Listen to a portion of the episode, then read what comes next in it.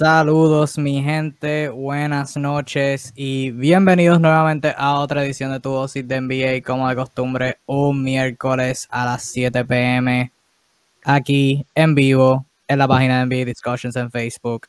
Yo, Kevin Reyes, me he conocido como TheFlash305, junto a mí, Naldo y Alzuru, alias de Kingpin, aquí en vivo nuevamente. Muchachos, ¿cómo se encuentran esta bella y hermosa noche? Bueno, donde yo estoy no es tan bella y hermosa, está lluviosa eh, y tengo una alergia exagerada, pero eh, estamos bien, estamos bien. Adelante. No, por aquí no llueve, por aquí no llueve, está todo bastante bonito y sí, eh, tenemos muchos temas de qué hablar, este, Kevin y Arnaldo, porque los negocios en la NBA no paran ni siquiera durante las finales. Tan cerca que vivimos y aquí está lloviendo y allá no. Bueno, eh, eh, como dijo el Suru, eso es así. Bien como sabemos, apenas estamos, eh, habían, estábamos en medio de los playoffs y los Celtics hicieron un cambio. O sea que los negocios, como bien dijo el Suru, nunca paran y estamos en medio de la final, como hemos dicho en todas estas transmisiones, mejor momento para ser fanático de la NBA. Baloncesto de alta calidad, como hemos visto durante todos estos playoffs y ahora en las finales, a pesar de, como hemos hablado, de las lesiones a All Stars y eh, y toda la cuestión, pero aún así eh, los jugadores que están en cancha han hecho su mejor esfuerzo por darnos un buen baloncesto y un buen baloncesto sí hemos visto. Hablaremos de la final que resume hoy luego de un receso de tres días eh, por ello de, las festividades All-Star de la MLB, por ello de no competir con ratings. Las, las, finales de la NBA resumen hoy a las 9 pm, hora de Puerto Rico, Venezuela, República Dominicana, etcétera con el cuarto partido en Milwaukee, la serie 2 a 1 a favor de Phoenix. Hablaremos de esa serie, pronósticos, la que hemos visto en los dos partidos que han ocurrido desde la última vez que nos fuimos en vivo. Pero antes de eh, noticias, ¿verdad? Con que, que se han calentado en estos últimos días, ya aproximándonos a lo que es la agencia libre, al draft, que siempre es un, un periodo donde siempre se hace, siempre toda la liga está envuelta en cambios, especialmente los equipos que están reconstruyendo, que están altos en, el board y toda la cuestión. Em, hay muchos rumores de traspaso y hablaremos de algunos, ciertamente no de todos, porque, si estuviéramos hablando de todos nunca terminamos, pero hablaremos de unos que nosotros eh, apuntamos como importantes de igual forma, no solamente con esto, pero a través de toda la transmisión, si usted que nos está viendo tiene algún tema en particular que quiere que hablemos, no duden en dejarlo en los comentarios y en confianza hablaremos de él. Eh, pero si vamos a hablar de traspasos, tenemos que hablar de, primeramente, lo que es la conversación alrededor de Ben Simmons. Ben Simmons, debo destacar que nunca hemos hablado así a fondo de, de esto en particular, este particular, del las conversaciones de traspaso con Ben Simmons desde que se acabó la temporada. Y ahora se han calentado un poquito porque recientemente salió oficial que los 76ers están explorando posibles traspasos con Ben Simmons.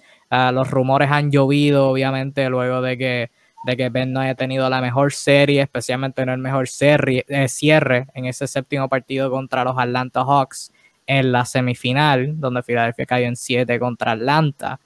Y han, corrido un poquito, han salido uno que cuanto eh, supuestas ofertas, notablemente la de Indiana, que supuestamente ofrecieron a Malcolm Brogdon y un, primer, y un pick de primera ronda.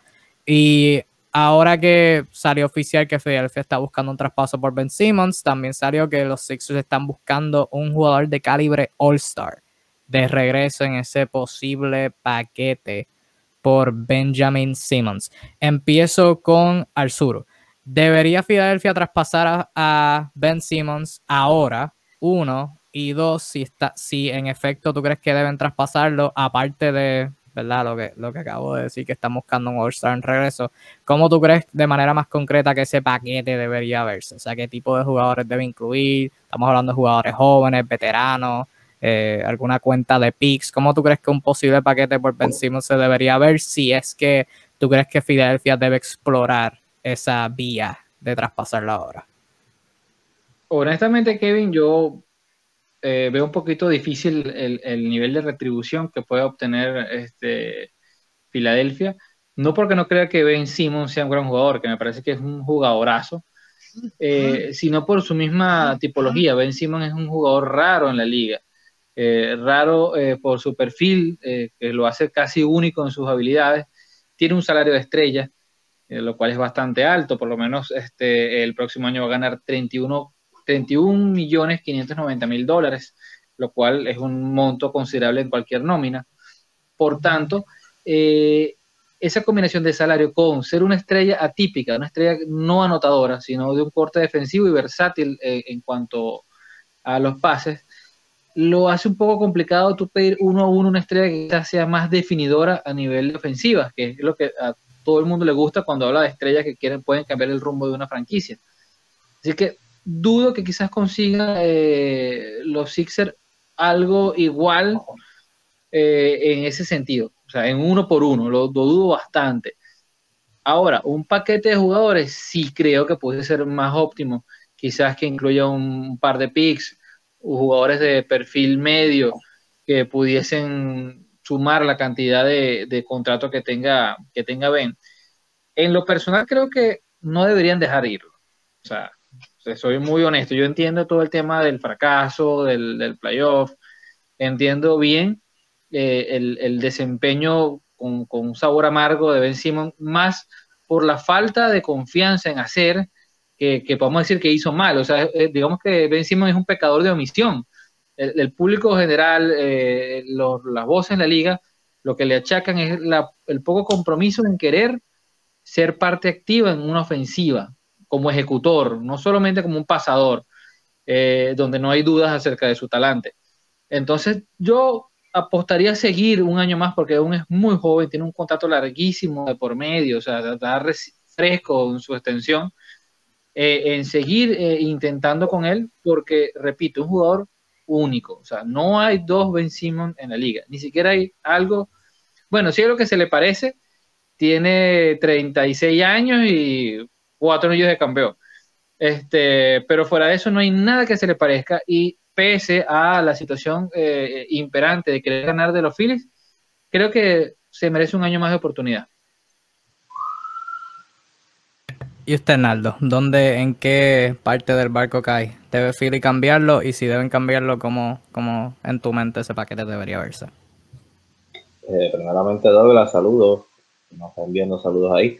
Este, mira, Honestamente, yo no creo que sea lo más conveniente para Filadelfia. Es probablemente lo más conveniente para Ben como jugador, si lo cambia. Pero para el equipo de Filadelfia no sé si sea lo más conveniente. Dada la situación en la que se encuentra Ben la mala fama que cogió en estos playoffs en la serie contra Atlanta, eh, es probable que Filadelfia, como dice el sur, no coja en cambio algo justo por Ben y probablemente si logran un cambio no va a mejorar el equipo, probablemente puede empeorar. Y si vencimos, como dijo también el sur, es un jugadorazo, realmente es un all no tengo duda de eso, es buenísimo como pasador, es buenísimo reboteando, eh, es buenísimo defendiendo más que nada. Y ofensivamente tiene ciertas habilidades, dentro de la pintura es capaz de tirar con ambas manos como si fuera ambidiestro. Eh, habilidad, tiene la misma habilidad con ambas manos, lo cual es sumamente eh, difícil, mucho más difícil de lo que parece ser, y él lo hace ver muy fácil. Este, y, es mucho más grande y, dominante que, que, muchos de sus defensores, porque siempre le ponen quizás un guard, y en caso de ponerle un hombre grande es mucho más hábil, mucho más rápido que un hombre grande. O sea, él tiene ciertas habilidades, lo de Ben es más bien algo mental que debe trabajar y por eso es que digo que probablemente le iría mejor en un cambio. Quizás otro equipo lo ayude a mejorar esa mentalidad de ser más agresivo, de buscar más ese canasto y no de estar pensando tanto en, el juego de Joel Embiid y en jugar para Joel Embiid, sino que pues, pueda desarrollar su propio juego. Este, pero sí, en cuanto a Filadelfia como equipo, como dije, no creo que vayan a hacer eh, un cambio justo para ellos mismos. Yo creo que un cambio de, de Ben eh, no va a mejorar el equipo porque no van a recibir ese bolsa que ellos están buscando. Este, y vencimos apenas tiene 24 años, tiene mucho por desarrollar. Eh, yo no creo, no creo definitivamente que sea lo más conveniente para Filadelfia. Este, pero por el punto de vista de vencimos, como dije, creo que es lo más conveniente para él, así que si, si pasa, me alegro por él. Si no pasa, pues bien por el equipo. Douglas nos comenta, de acuerdo con José Arzuru, un año más, a menos que la oferta sea muy buena como para rechazar. Y ahí eso yo no creo que pase. Eh, yo estoy de acuerdo con lo que dijo Naldo en específico. Estoy de acuerdo con ambos de ustedes en el punto que trajo Naldo específico cuando eh, dice que la oferta, una oferta por Ben Simmons buena va a empeorar al equipo. Es la realidad, porque Ben Simmons, como ambos trajeron a colisión, tiene 24 años. El espacio para mejorar es inmenso. O sea, estamos hablando de que Chamaco tuvo uno de los mejores años de novato en la historia. O sea, la gente se olvida porque obviamente ahora pues han tenido fracasos en postemporada. Pero el rookie Ben Simmons era uno de los mejores 25 jugadores en la NBA con su juego all around y lo que traía cancha. Es que como dice, la gente olvida muy rápido, pero Ben Simmons es el jugador que cuando Joel Embiid estuvo lesionado, jugando únicamente en la pintura, le metió 41 puntos al mejor defensor de la pintura, Rudy Gobert. 41 puntos le metió a Rudy Gobert en la pintura. Ese es el tipo de jugador que es Ben Simmons. Que cuando está Joel Embiid se cohibe demasiado, pero cuando Joel no Embiid no está, coge una mentalidad agresiva y es un jugador totalmente diferente y demuestra todo el talento del mundo que tiene, porque lo tiene. Todo el mundo, todo el que ha visto a Ben Simmons jugar sabe el talento que ese hombre tiene. Lo que pasa es que, pues, como dije, cuando está Joel Embiid, el equipo juega alrededor de Joel Embiid y Ben Simmons se cohibe demasiado, su mentalidad es demasiado soft. Ahora, cuando no está Joel Embiid, Ben Simmons es otro tipo de jugador. Es un jugador de 20 puntos y un triple doble. Ahora, imaginen las posibilidades de un tipo con un, atleticismo totalmente fuera de discusión. O sea, estamos hablando de top 3 eh, eh, a nivel físico de la liga, top 5 tal vez, si, queremos ponernos muy exquisitos. Este, imagínate el nivel de, brutalidad con ese físico si tuviese una mentalidad más agresiva a la hora de buscar los puntos. Y un tiro en suspensión regular. Ni siquiera estoy hablando que tenga que ser eh, Reggie Miller. O sea, solo tiene que tener un tiro ocasional. Este, o sea, las posibilidades son infinitas, honestamente. ¿Cuánto tiempo le, tardó a Yanis desarrollar el monstruo que es hoy? Yanis no llegó dominando los dos, tres años primero. O sea, tiene un físico brutal, pero fue añadiendo herramientas. Caso igual le vencimos. Yo creo que con la debida asesoría, con el debido trabajo mental de que él pueda desarrollar su propia, como dice Hernando, su propia personalidad ofensiva y no limitarse solamente a atacar el canasto abajo cuando, cuando hay la posibilidad. O sea, estamos un jugador que, que, o sea, que puede hacer lo que le dé la gana. O sea, no le veo ninguna limitación física para, para lograr ser un All-Star perenne de aquí a, a 8 o 10 temporadas seguidas. Sí, y ciertamente ahí parte de la, de la mentalidad va conectado lo que es el rol, lo que le piden a Ben Simmons, o sea, cuando no está Joel Embiid, como bien mencionan, o sea, él toma una mentalidad más agresiva, cuando está Joel Embiid, es evidente que Embiid es la opción número uno porque Embiid es el mejor jugador, Embiid es el que le va a correr la bola, o sea, Ben Simmons va a bajar el balón y se la va a dar a Embiid en el poste, y Embiid es el que va a manejar la ofensiva. La ofensiva fluye a través de Joel Embiid y a Ben Simmons no se le pide mucho. Y, lo que he notado con Ben es que es un jugador que para bien y para mal él se va a quedar en el libro. O sea, lo que tú le pidas, él lo va a hacer. No va a hacer nada menos, pero no va a hacer nada más. Ahora, si tú le pides que pase la bola y se quede parado y busque un rebote y cuando esté en el fast break vaya a pasar la bola, él va a hacer eso a la perfección. No va a hacer más nada, no va a buscar ser más agresivo de lo que le están pidiendo, va a hacer lo que tú le pediste y ya, sí, ahí eso cae a tu discreción, pero cuando no esté en beat y en distintos puntos lo hemos visto, en ese juego contra Utah, hubo un stretch esta temporada que Embiid estuvo lesionado, en temporadas pasadas cuando Embiid ha estado lesionado y Filadelfia ha dependido de Ben Simmons, plantillas súper distintas, dirigentes, dirigentes distintos, pero ha sido más de lo mismo, es más agresivo, puede encontrar su flow, la pintura está mega abierta y ahí es donde entra lo que es el encaje, Joel Embiid y Ben Simmons. Y yo nunca he sido fanático de este encaje, ya por varios años he, dicho que, tienen que traspasar a uno porque esto no va a funcionar. O sea, Joel Embiid es un jugador que trabaja mejor en el poste.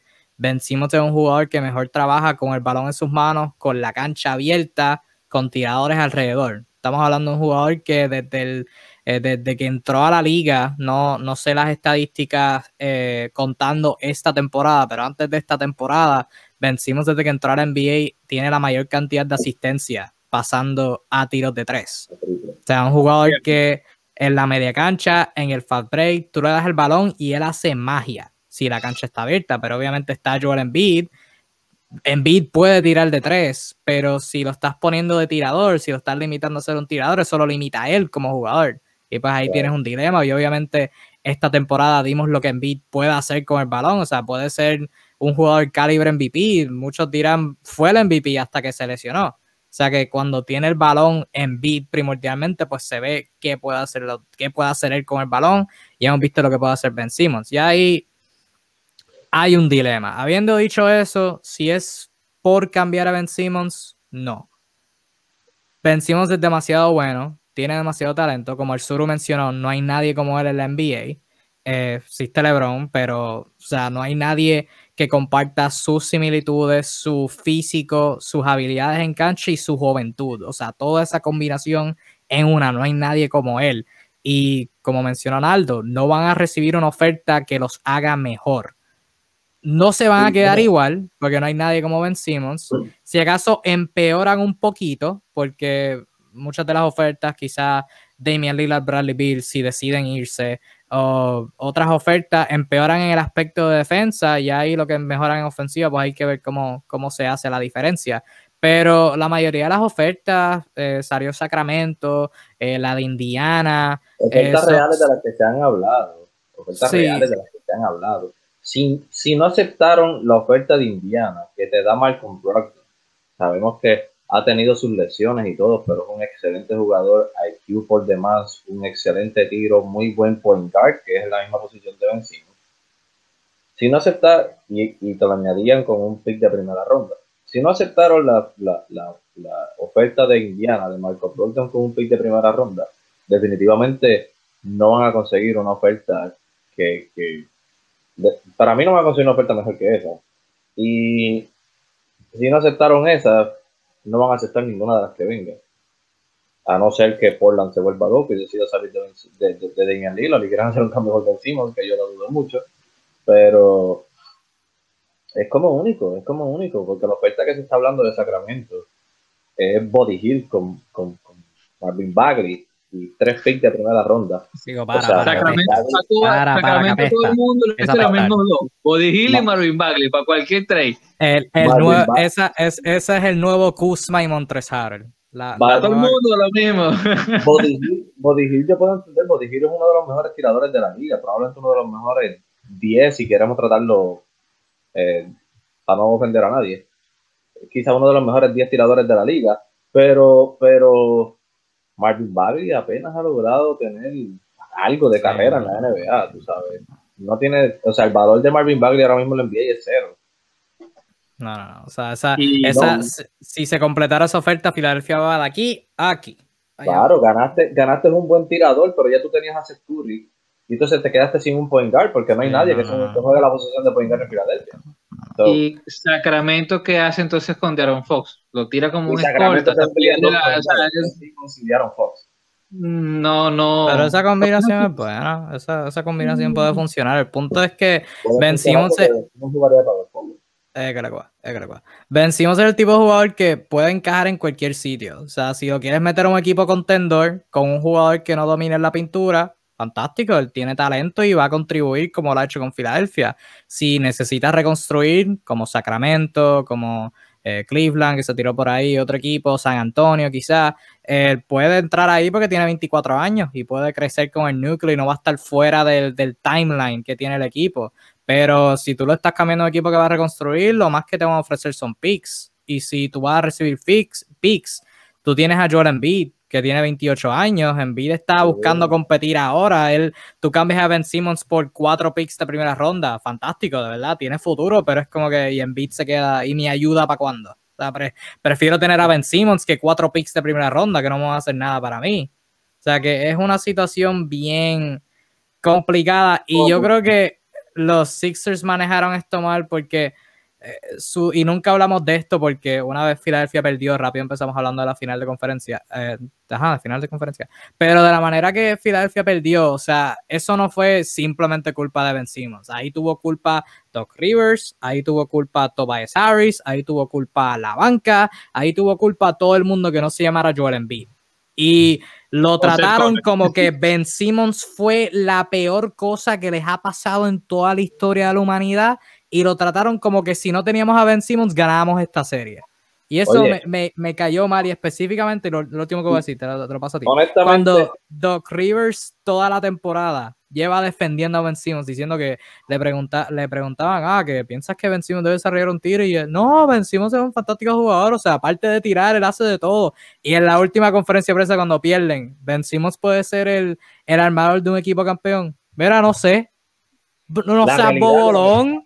La realidad es, independientemente de lo que pienses en los Sixers, si yo fuera Ben Simmons, yo pido un cambio. Si yo fuera Ben Simmons. Ah, no, claro. Después de lo que Doc Rivers hizo y después de lo que Joel Embiid hizo, que ambos, ambos dieron, dieron, dieron por culpable a Ben Simmons de la derrota.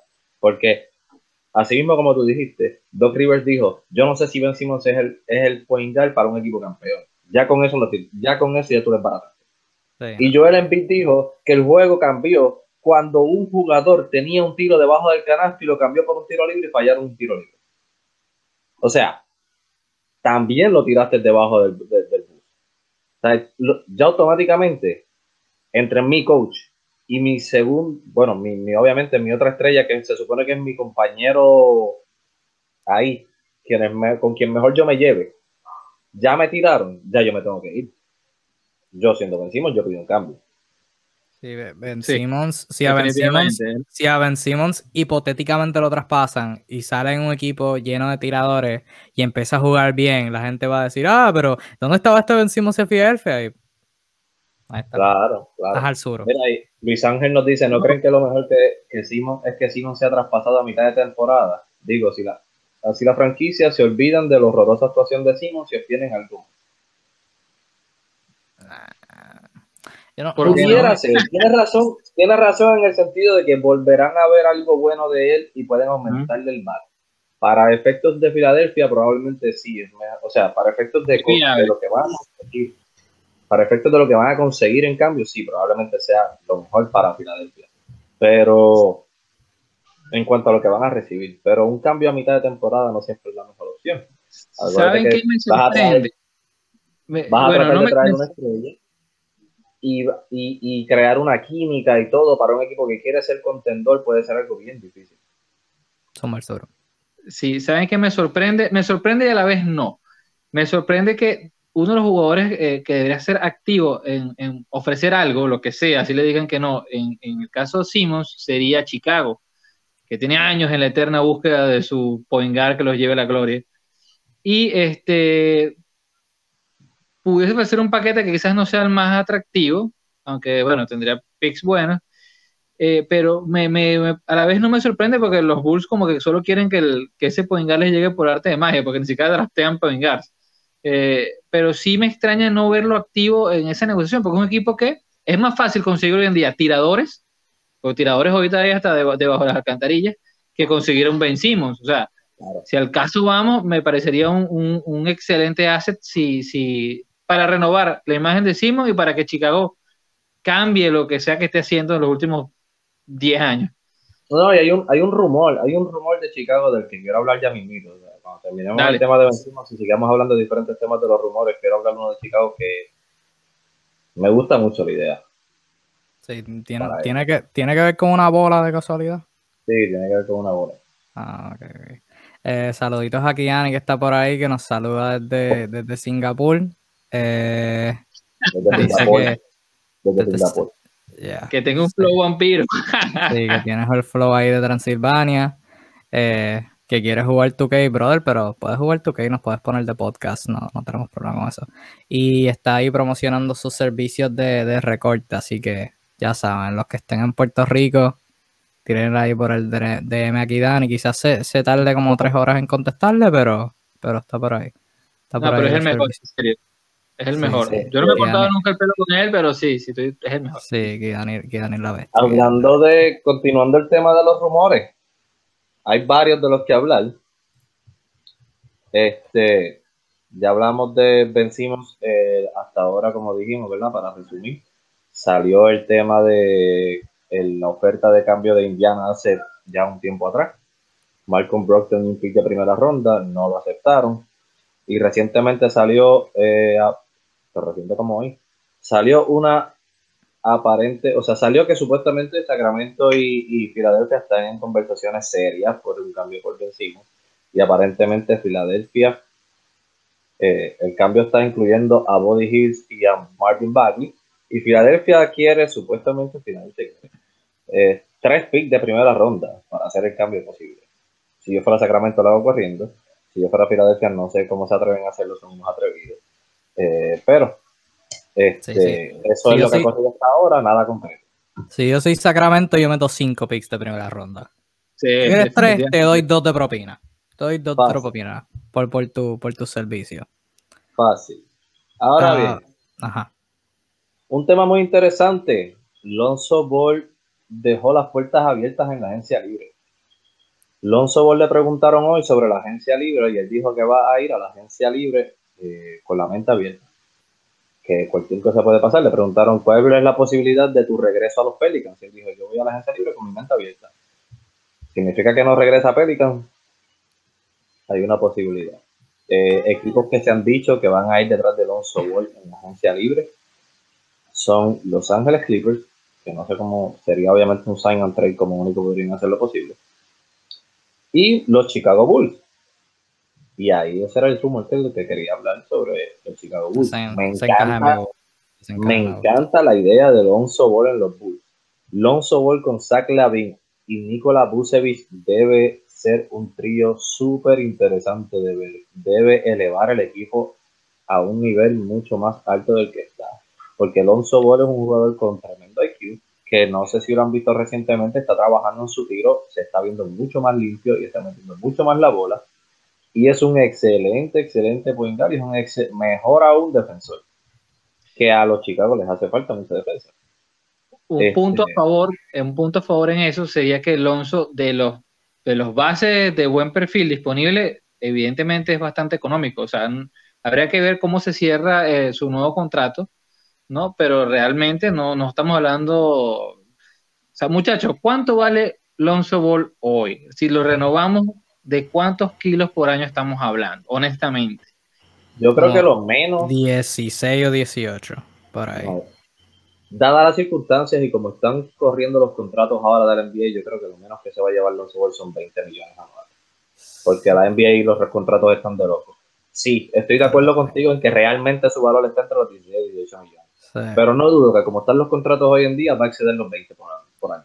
No, no, no, y específicamente un equipo como Chicago, que obviamente el encaje está perfecto. El encaje está perfecto, by the way. Eh, pero un equipo como Chicago eh, buscará hacer el overpay, o sea, pagar de más, porque eh, desde el aspecto de New Orleans, de si él vuelve o no, eh, New Orleans tiene un montón de situaciones que lidiar con ahora. Eh, firmaron un nuevo coach, o están cerca de firmar un nuevo coach, no firmado oficialmente. Que hablamos hablar de eso ahorita, obviamente los rumores de Zion y, y, toda esa cuestión. Pero Alonso es un agente libre con restricciones. O sea, probablemente le dijeron a Alonso, búscate una oferta y firma y va a tener dos días para New Orleans quizás igualar y salieron reportes que si la oferta es demasiada no van a igualar, o sea que todo esto recae en Lonzo. Salió, salió el rumor de que los Pelicans probablemente no iban a igualar una oferta por Lonzo Y como dice Rubén, saludos Rubén, se rumora que Lonzo está buscando el max. Obviamente, si se lo dan o no, desconozco, pero no tengo duda de que como está la NBA hoy en día va a cobrar más de 20 millones anuales. Lo menos que espero de lo menos que espero que cobre son 100 millones por cuatro años. Sí, aprovechando eso, eso que menciona Rubén y a los que nos están viendo, ojo, cuando se habla del max, no lo confundan con Supermax o con otros máximos de estrellas que tienen All Star de por medio. El max se refiere al máximo que un jugador de sus condiciones referente a su contrato anterior pueda cobrar, según el tipo de jugador que es Lonzo Ball él solamente puede cobrar el 110% más de su contrato anterior. Él viene a ganar 11 millones de dólares y un poquito más. O sea, estaríamos hablando que su tope, su tope, tope, lo máximo que pudiese cobrar estaría alrededor de los 23 por año. O sea, sería el, mejor escenario para él. O sea, literal, no puede, no puede cobrar más de ahí. Cuando se habla de max, se refiere a eso, ¿ok? No a contratos de esos de 200 millones. Mosca, que mucha gente se confunde con el max. Cada, sí, cada jugador tiene un max según su, su según su según son sus posibilidades, según su situación, cada situación es distinta. Este, y definitivamente eh, como bien dijiste, lo más que puede llegar es a 23 millones anuales y no dudo que va a estar por lo menos entre los 20, por lo menos en los 20, sigo diciendo. Saludos. Saluditos a Carlos. Saluditos a Carlos Díaz. Eh, y, ciertamente, si tú eres New Orleans, obviamente Alonso es un tremendo jugador. La gente, eh, y esto pasa mucho. Un jugador tiene muchas expectativas, no alcanza esas expectativas, pero sigue siendo bueno pero pues técnicamente lo ven como un fracaso porque no llegó a esas expectativas, pero eh, obvian el hecho que sigue siendo un jugador bien bueno. Lonzo no, no te va a meter 20 puntos por juego, pero eh, mejoró como tirador grandemente, eh, sigue mejorando como tirador. Obviamente el pase, el IQ, la defensa, la altura, la altura no se puede enseñar, la habilidad de rebotear, eh, las penetraciones, o sea, tiene de todo y el tiro es algo que está viniendo y específicamente en la, en la segunda mitad de la temporada cuando New Orleans eh, tenía una de las mejores ofensivas en la liga, él era un factor contribuyente en eso.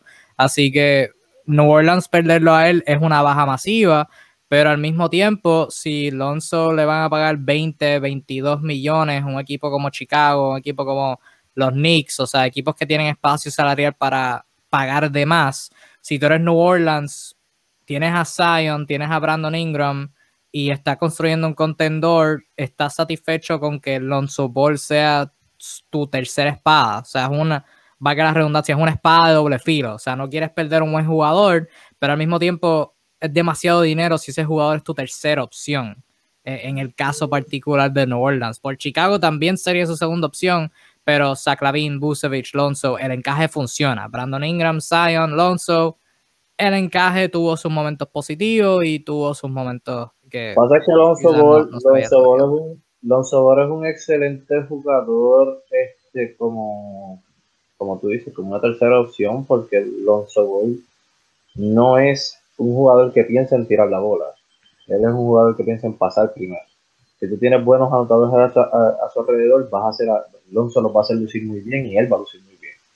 Este, y eso, eso en el caso de, por, eso es que me gusta la opción de Chicago, porque en el caso de Chicago tienen a Lavin, que es un excelente anotador, tienen a Busevich, que es uno de los mejores anotadores en la posición de centro, y vas a tener un Lonzo Ball distribuyéndole a ambos. Y eso lo hace excelente, aparte de que tanto Zach Lavin como, como Busevich, como el resto del equipo, abren cancha, y eso puede ayudar a Alonso Ball a ser un mejor atacante y crear, un crear mejor su propio tiro cuando sea necesario. O sea, para mí ese es el encaje perfecto de Alonso Ball y sería el point perfecto para Chicago. Eh, no tengo duda de eso. No, y, me gustaría contar que no, no hay que crucificar a Alonso, el, por lo menos el, el pareo en su trabajo con, con Zion, que es la gran estrella no solo de los Pelicans, sino de, la liga, la relación es bastante buena. O sea, yo considero que hicieron un excelente trabajo. O sea, es una Lob City casi que tienes obligado allí perenne. Ingram, mm, por momentos sí, por momentos no, pero creo que es un trío súper interesante. El problema de los Pels es otro. El problema de los Pels es que el resto del equipo no sirve. O sea, mm. ningún equipo con tres jugadores buenos y, 12 malos va, a llegar muy lejos. Y eso es una realidad y se lo discuto a quien sea. O sea, cuando tu mejor opción desde el banco es traerte a Nicolo Meli desde de que jugaba en el, en el Galatasaray y el Fenerbahce, ya por ahí, o sea, tus aspiraciones no pueden ser muchas, pues. Eh, y bueno, me duele que, haya salido Van Gondi, me duele, me, todavía, lo, todavía lo sufro, no crean. Eh, pero por ahí vienen otras noticias, ya, ya, hay nuevo técnico. Vamos a ver cómo les va a los pelicanitos. Sí, los Pelicans son una situación súper, súper interesante en esta agencia libre. Em, hay otros rumores por ahí volando de agencia libre. Naldo publicó muchos que salieron eh, los otros días, así que pueden chequear esos involucrando a otros jugadores de alto perfil. Una situación súper interesante, y el sur lo acaba de, mencionar, es la de Colin Sexton, hablando de su equipo, es la de los, la de los Cleveland Cavaliers. Eh, los Cavaliers, lo único relevante que tuvieron esta temporada fue eh, estar involucrados en el traspaso por James Harden, ¿verdad? Indirectamente recibiendo a Jared Allen. Esa fue la única vez que Cleveland cogió relevancia. Fuera de eso, ha sido más de lo mismo, tanking, desarrollo de los jóvenes, la, la, pregunta constante de dónde está Kevin Love. Aparte de eso, nada así relevante, mejoras de Darius Garland, y de hubo tres, hubo tres, cosas interesantes en Cleveland. Hubo tres temas, tres, tres temas interesantes en Cleveland. Darius Garland, Colin Sexton y Jared Allen. Exacto. Exacto. Y lo, la situación del buyout con Andre Drummond, pero aparte de eso. interesante. Eh, buen punto. Eh, Cleveland puede estar involucrado en muchos movimientos ahora en esta temporada muerta, no necesariamente con agentes libres, pero con posibles traspasos. Colin Sexton vio mejora esta temporada eh, grandemente. luego de que el equipo seleccionara a Darius Garland y Garland tuviera oportunidad de brillar como el armador principal, Sexton comenzó a brillar como un escolta como un anotador, promediando cerca de 25 puntos por juego, 24, en excelentes porcentajes de tiros de campo, en triples, en tiradas libres. Eh, básicamente la manera que atacó fue, fue súper excelente toda la campaña y Garland eh, de, manejador del balón, asistiendo, pasando y penetrando, pues fueron un buen complemento uno al otro. Sin embargo, Sexton ahora entra a su último año de, de su contrato y similar a muchos otros jóvenes, va a entrar a su primera agencia libre y va a buscar un contrato bastante grande que, lo compensa bien.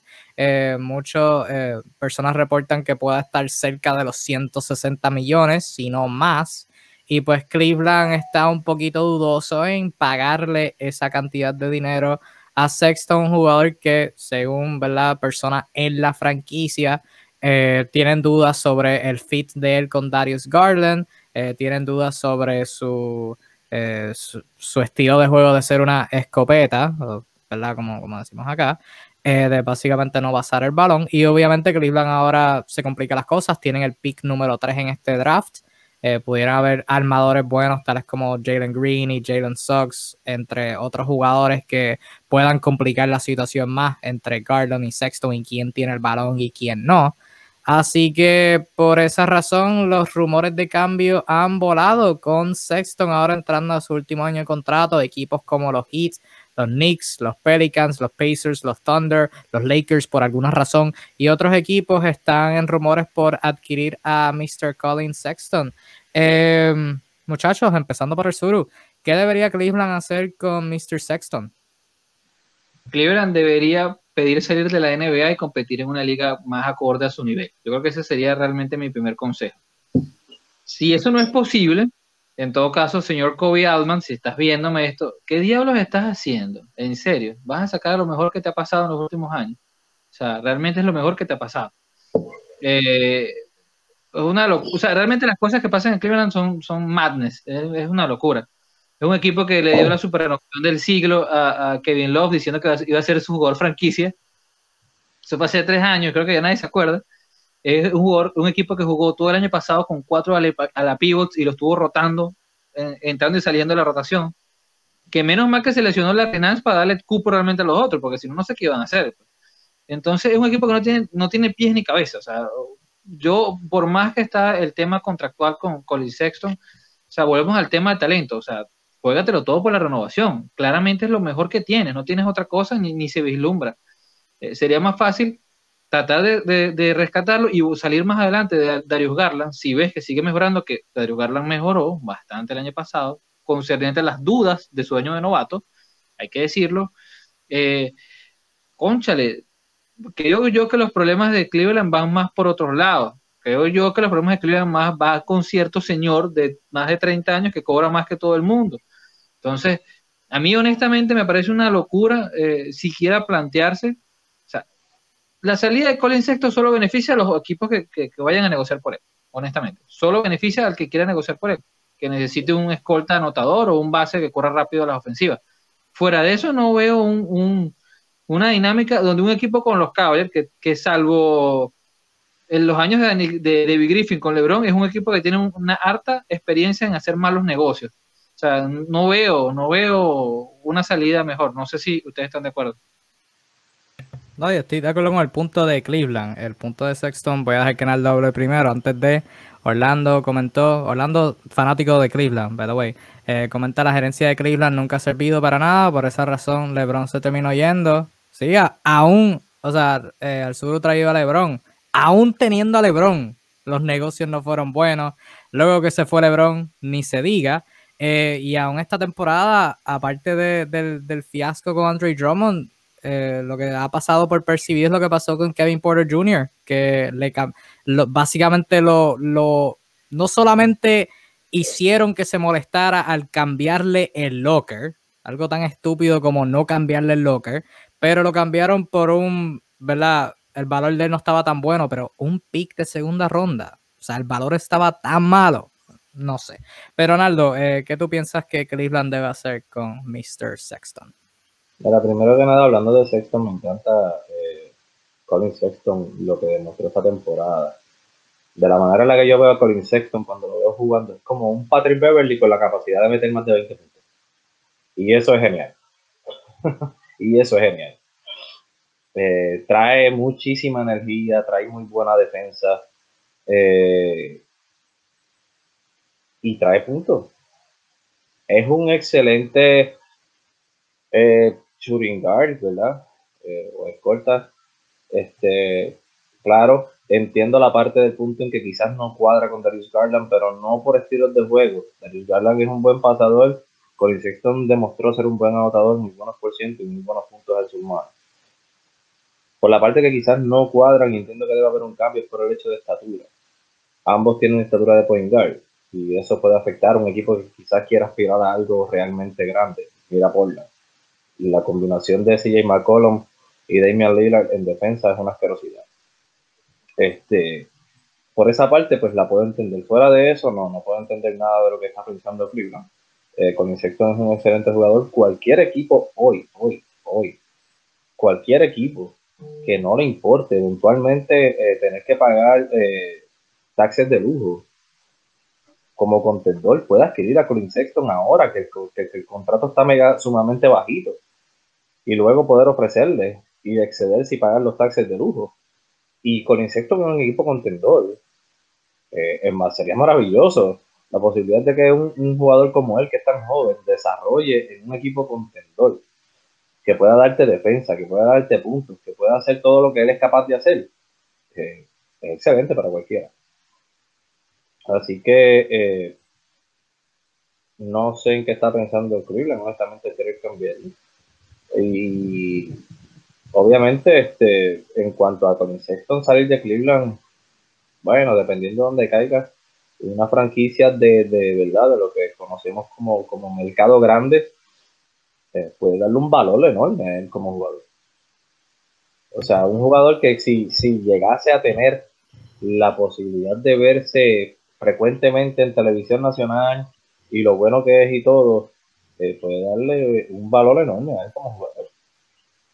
Sí, ya Sexton cae en este bonche de jugar y lo mencioné brevemente, el hecho que no pasan el balón, eh, que lo que hacen es anotar, que no tienen las asistencias, que, son los empty stats player. Eh, ya esa narrativa es, estúpida, ya quedó demostrada mal cuando Sabemos un jugador como Devin Booker, que su estilo de juego no ha cambiado, sigue siendo el mismo que busca tirar primero, pero puede pasar el balón, simplemente no lo hace porque nunca ha tenido el talento alrededor de él para hacerlo.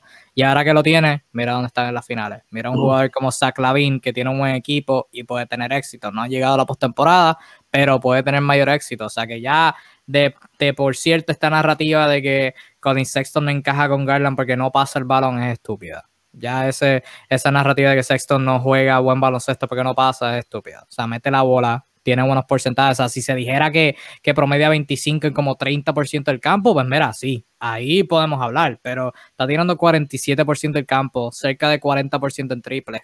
¿Cómo, ¿Cómo, es malo que esté tirando? Eh, ya eso de, de, de entrada no me ha cuadrado. Y ya por cierto. Yo creo que es que prefieren que la tiro coro. bueno, es que estamos hablando de la bestia Coro, o sea, respeto, pero que otra persona lo pase, que Love la pase y se la da coro. Anyway, eh, fuera de chiste. Eh, el primer error estuvo en draftear a Colin Sexton y a Darius Garland en años corridos. Ese fue el primer error. El error te ha funcionado porque ambos se han complementado bien, especialmente el año pasado, cuando estaban saludables. Garland se lesionó a mitad de temporada y estuvo mucho tiempo fuera. Pero cuando estaban dentro, o sea, hubo un punto al principio que Cleveland estaba en los playoffs con esos dos y Drummond estaba ahí también, así que supongo. Pero ellos dos estaban liderando la carga ahí. Eh, pero tú no cambias a Sexton, tú le pagas y el número el pick número 3 complica las cosas. Cambia el tercer pick o muévete para arriba, consigue uno de los primeros dos para que coja o a Cunningham o a, Kate Cunningham o a Evan Mobley, que encajan mucho mejor que otro armador en tu equipo, o te mueves para atrás, tú no necesitas otro jugador potente en ese cuadro, o sea, tienes a Sexton, tienes a Garland, tienes a Allen, tienes a Okoro si lo quieres mantener ahí. O sea, esas piezas están ahí set. Que, y Kevin Love está ahí, no vas a traspasar a Kevin Love fácil, que de hecho ahora cuando termine quiero pasar a, hablar de Kevin Love, porque esa es otra situación interesante. Contrato bien grande, mencionar Suru, gana más que todo el mundo, está puesto para contender y está lesionado. O sea que conseguir un cambio por ahí por él no es lo más fácil del mundo. De hecho, cuando se habla de traspasos de Colin Sexton, se habla de Sexton y Love en el mismo paquete. O sea que así están las cosas. Eh, pero tú no vas a buscar, idealmente, si yo soy Cleveland, yo no me quedo en el tercer pick. Ya moviéndonos un poquito de conversación de draft. O tú te mueves para arriba, consigues uno de los top 2 que encajen mejor, o te mueves para abajo. No necesitas complicarte más con guard. Si Cleveland selecciona a un guard, si, si los cuatro drafts corridos de Cleveland en la lotería, que by the way, no sé cómo Cleveland sigue cayendo en la lotería, es algo absurdo. Eh, cuando se fue LeBron terminaron con la lotería con el pick número uno en años back to back. Eh, eh, no me hace sentido, pero si con esta suerte seleccionan dos armadores pequeños, Isaac Okoro y a otro armador pequeño, no me cuadra. De verdad no me cuadra. Cambia el tercer pick, no toques a Sexton de verdad. El error te ha funcionado al juntarlo a él con Garland. Cambia el tercer pick. No, te, no te rompas mucho la cabeza, Kevin. Eso solamente quiere decir una cosa. La gerencia de Cleveland no sirve, definitivamente. O sea, como dice Orlando, la, gerencia de Cleveland nunca ha servido. Lo mejor que hicieron en su historia fue draftear a LeBron y porque era eh, The Kid from Akron. Eh, sí, eh, era el muchacho ideal para firmarlo. Era el muchacho de Cleveland que era una sensación y pues fue drafteado por el mismo Cleveland. Eh, eso fue lo mejor que pudieron haber hecho en, la historia de la, de, la, de, la, franquicia, pero fuera de eso, la, franquicia no sirve, punto y se acabó.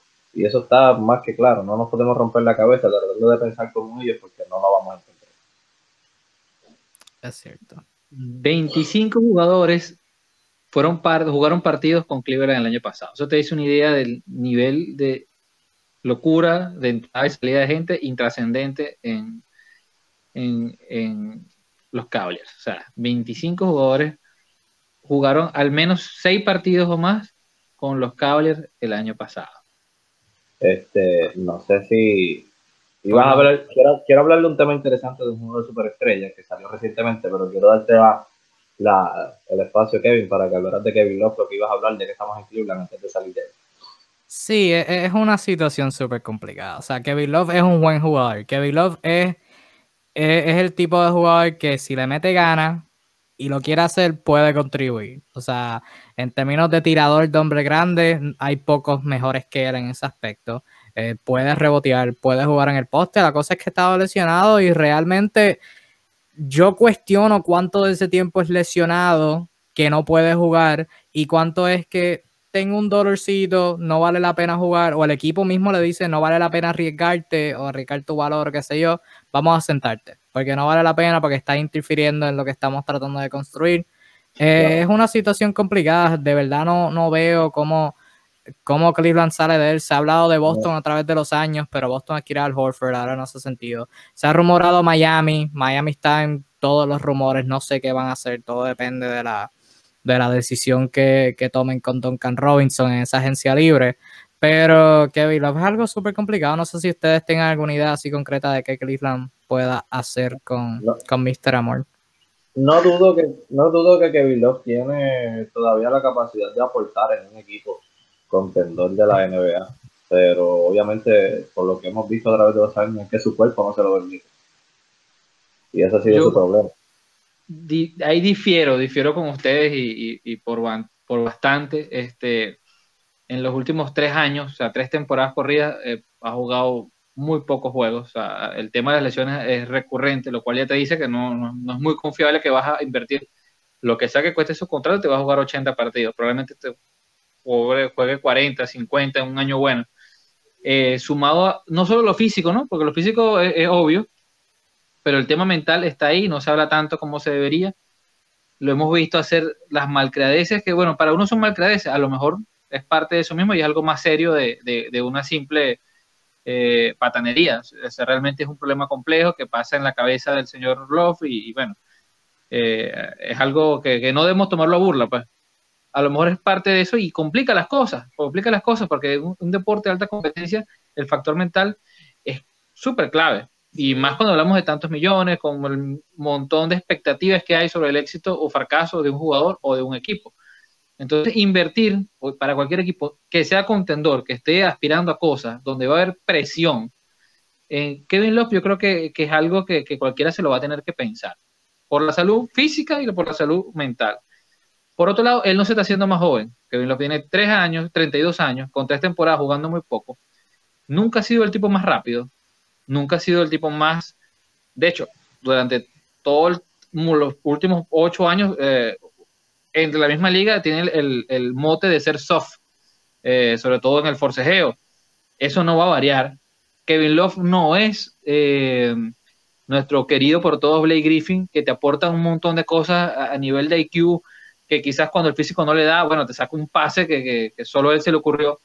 Entonces, dudo mucho que Kevin Love, ya por cumplir 33 años, o sea, se está haciendo peor jugador. Tan sencillo como eso. Físicamente no va a tener nivel, cada año que pase va a ser más difícil rentabilizar ese dinero. No, no, no, yo, tienes razón. O sea, cuando yo digo que Kevin Love todavía puede aportar un equipo consumidor, obviamente no es a base de, su, de lo que se está ganando. Jamás va a alcanzar el nivel como jugador de lo que se está ganando eh, en cuestión de dinero.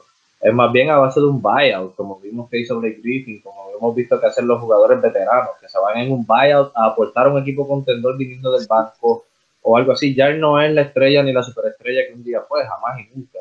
Él sí puede venir a aportar a un equipo contendor viniendo del banco con su veteranía, su tiro, su rebote, porque sabe rebotear muy bien. Era uno de los mejores reboteros que tenía en la liga, lideró la liga de rebote en algún momento de, su carrera. Este, y es un excelente anotador de todas partes, es muy bueno en el poste, es muy bueno en el triple. Este, y, y, ya es un tipo con, que, que, ya ha llegado, ya, ya conoce lo que es el campeón. Eh, es un veterano y yo creo que en un equipo contendor como veterano pudiese ser muy bueno. De hecho, salió la posibilidad de que, o sea, salió, salió la noticia de que si llegase a haber una posibilidad de un buyout, Kevin Love está, eh, estaría fascinado con jugar para los Brooklyn Nets. Es una situación que yo entiendo que sería muy buena para él por eso mismo, lo mismo que le pasa a Blake Griffin, no puede pasar a Kevin Love, puede resaltar su carrera con jugadores buenísimos, donde él simplemente tiene que venir a aportar eh, muy poco comparado a lo que ha tenido que aportar el resto de su carrera.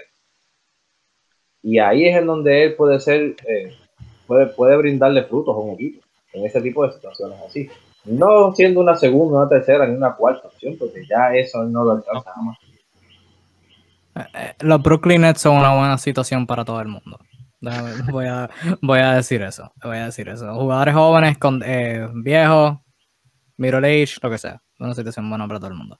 Eh, antes de movernos de los rumores. Quería dar algo muy interesante que salió hace poco. Y suena interesante. Y es el hecho de que están hablando de que tras la lesión del ACL de Kawhi Leonard, eh, obviamente es muy probable que esté buscando optar por salir de su contrato y llegar a la agencia libre. Obviamente se acaba de, se acaba de operar un ACL, sabemos que no es una operación muy bonita que digamos y que no siempre sale bien en los jugadores. Y probablemente va a querer buscar la oportunidad de firmar un, equipo que le dé un super contrato tras la lesión. No cualquiera se va a atrever. Entiendo que como quiera Clippers debe hacerlo. Pero, eh, ¿verdad? Solamente la posibilidad de ver que Kawhi Leonard pudiese llegar a la agencia libre y la posibilidad de que pudiese robar sobre algún equipo son interesantes. Sí, no, no solamente estamos hablando de, en ese caso de Kawhi Leonard post ACL, o sea, estamos hablando de esta temporada.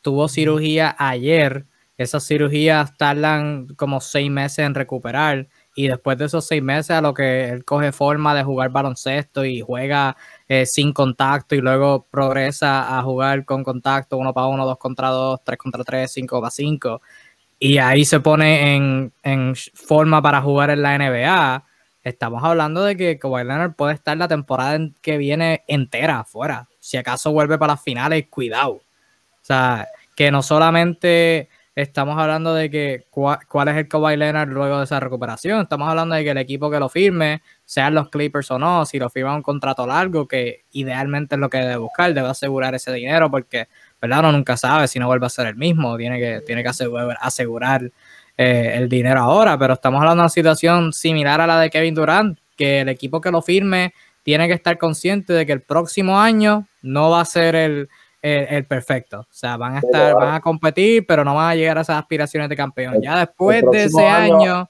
pues ahí, ahí sí. El próximo año le va a regalar, le van a regalar el dinero. Básicamente. Sí, aunque es una buena oportunidad para probar, ok, quién puede estar, puede jugar con Kawhi, quién no. O sea que en ese aspecto es algo positivo, pero obviamente perder a Kawhi por el año completo eh, no, no es algo bueno. Y lo este va a seguir bueno. O sea, sigue los Lakers, Portland, dependiendo de lo que pase con Damian Lillard, Phoenix, dependiendo de lo que pase con Chris Paul, eh, Golden State, si, viene Clay, eh, este va a seguir duro. Ay, valga la redundancia, acabó Leonard, eh, ya tocó los 30 años. 30 años y una operación de ACL. Sin contar los otros problemas de rodilla que ha tenido a través de estos últimos años. Y hombro. Este, pero si eres Clippers, si eres Miami, Dallas, que se ha mencionado como posible candidato para coger a, Hawaii. Si eres Miami, no. ¿Le darías un contrato máximo a Kawhi Leonard a pesar de sus lesiones y su reciente operación? Si eres Miami, no. El resto no sé. Yo creo que sí. sí. Además, si vamos, vemos las últimas experiencias en, en, ese tipo de operación, en los ACL, ha sido bastante positiva. O sea, y me aplauso a los médicos del mundo porque realmente cada vez las lesiones graves eh, tienen secuelas menos agresivas, pues. Eh, fíjate, hace un año yo mismo aquí destruía el caso Durán, decía, no, bueno, esto va a llegar mermado, o sea, no va a ser el mismo tipo, llegó mejor, algo así, increíble. O sea, todo ahora es Jordan 2. Entonces, un Aquiles que es peor. Un Aquiles que es peor. Entonces, este, yo recuerdo cuando hubo el, ACL de Zach Lavin, el Dunker, ya murió su carrera. Zach Lavin, bueno, siendo eh, highlights todos los días. Entonces, sí, yo creo que, que por la reputación de Kawhi Leonard y, y, todas las cosas que te pueda aportar, a pesar de lo más probable es que consiga el, contrato que, que, tanto busca. Además que él ha sido un, un niño bendecido, él todo lo que quiere como que al final lo logra, pues. Salvo ganar con los Clippers el campeonato. ah, bueno, sí. Sí, ya para los Clippers está apretado ese aspecto. O sea, dieron todo por, por este dúo de Paul George y Kawhi y ahora el futuro del dúo está en incertidumbre. Está un poquito apretado. Eh, última cosa de los rumores y hablando de, de médicos. Eh, ya mismo transicionamos a hablar sobre las finales un poquito antes de irnos, pero eh, sufrió esa lesión contra Atlanta y se veía que iba a estar fuera por el resto de la temporada y está dominando después de, una, de un hyperextension. O sea que hay que hablar de eso. Antes de, Orlando nos comentó hace un ratito eh, una pregunta que él tenía. Eh, hablando de point guards, ¿creen que Charlotte... deja que, que el avión pase. Superista. Ya, ya pasó. Era un avión, ok. Eh, Orlando, que hace tiempo nos comentó, chicos, hablando de, de point guard, ¿creen que Charlotte salga de Rozier o Graham? Porque ya teniendo a la Melo, creo que uno de los dos sobra. Por lo menos de mi parte, yo pensaba que debían hacer eso la temporada pasada. Yo pensaba que debían cambiar a Rozier, siendo completamente transparente. Rozier me hizo quedar mal. O sea, fue, fue, puedes debatir, bueno, no fue el mejor, el mejor fue la Melo, pero el segundo mejor fue Terry Rozier, eh, aunque pueden tener un buen debate sobre eso. Pero. Se va al sur. Eh, pero. No, yo creo que idealmente el backcourt de Charlotte sería Lamelo y Rozier, armador, cuál es escolta, no importa. Eh, idealmente tú tienes a esos dos en el backcourt, a Rozier y a Lamelo y a Devontae Graham de sexto hombre. De verdad me, me gustó los minutos de, de Graham como sexto hombre, pero eh, no sé cómo ustedes vean eso. Lo que pasa es que yo no, lo que pasa es que eh, no hay opciones aquí. bueno, hay opciones, pero eh, Devontae Graham es agente libre. So, so los Hornets, eh, si van a decidir por alguno, ya está decidido. Dejan ir a Graham. Se quedan con Rozier y Lamelo. Lamelo es un point guard de 6-7 que puede defender eh, cualquier guard de otro equipo. Y Rozier es un muy buen defensor, aunque es mucho más bajito. Este, yo creo que ellos dos se, se, tuvieron muy buena presencia ambos juntos, se, se, se, configuraron muy bien en cancha. Este, no creo que haya que salir de uno del otro, los dos pueden coexistir entre Rosier y, y, Lamelo. Y de Monte Graham, pues era el sexto hombre, que tampoco había que salir de él, pero pues ahora es gente libre. Yo, creo que deben, yo, creo, yo creo que deben retenerlo. Yo creo que deben retenerlo. Obviamente, si el precio es bien, ahora sí, si viene alguien y le paga más de 14 millones, nos echamos para atrás. Pero si es algo menos de eso, busca, busca retenerlo. Al sur, ¿cómo tú ves esa situación con esos tres armadores en Charlotte? Coincido, tomando en cuenta que Charlotte no es que tenga las mejores opciones en el mercado, creo que retenerlo puede ser una opción, pues negociar eso por un monto, como dices tú, que bueno, que sea lógico para las partes. En todo caso, de no ser así, eh, de Bonte tiene que tomar en cuenta que él es un jugador interesante, bueno, pero no tiene tampoco el cartel ni el nivel para ser point titular en, la mayoría de las franquicias que hay en la NBA o las que están empujando. Pues. Eh, es un tipo que tiene un tiro de tres bastante bueno, bastante bonito, de hecho, de tomarlo, pero inconsistente, o sea, tiene momentos de ese tipo de rachas que de momento se, se enfoca y es brutal y de repente se te apaga es un tipo que puede pasar la bola, un poquito pequeño tal vez, no es precisamente el mejor defensor, eh, tomando en cuenta los equipos que van a salir a buscar point no sé, se me ocurren casos como New York que pudiese tantear la posibilidad, eh, se me ocurre Chicago si no consigue cerrar los negocios que ya hablamos antes. Pero la mejor opción para, para los Hornets sería retenerlo, tenerlo como el tipo desde el banco, pues, porque quizás no haya otra cosa ellos pueden tomar allí. No lo veo. Pues. es, bien, importante tomar en cuenta que, los Hornets um, tienen salario. Eh, apenas eh, su salario eh, garantizado para la próxima temporada es de menos de 80 millones. Y el tope salarial va a ser el mínimo de 109 millones, así que tienen, tienen prácticamente 30 millones disponibles para poder firmar jugadores.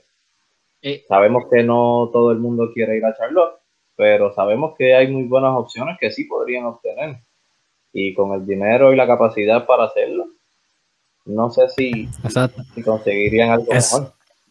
Eso te iba a decir, tú dijiste que tienen salario, y yo, sí, tienen salario, pero ¿tienen gente que quiera coger ese salario? O sea, esa es la pregunta al fin y No son, no son el lugar más bonito ni más indicado para, para, para algunos jugadores, pero siempre hay quien eh, siempre hay jugadores de, ¿verdad? No superestrellas ni estrellas, pero otros tipos de jugadores siempre están dispuestos a jugar en estos equipos por una oportunidad de brillar. Gordon, Gordon Hayward. en, el caso de, Charlotte, por lo que se escucha, recientemente, hace como 3, 4 días, se dio unas declaraciones del, coach este, Borrego.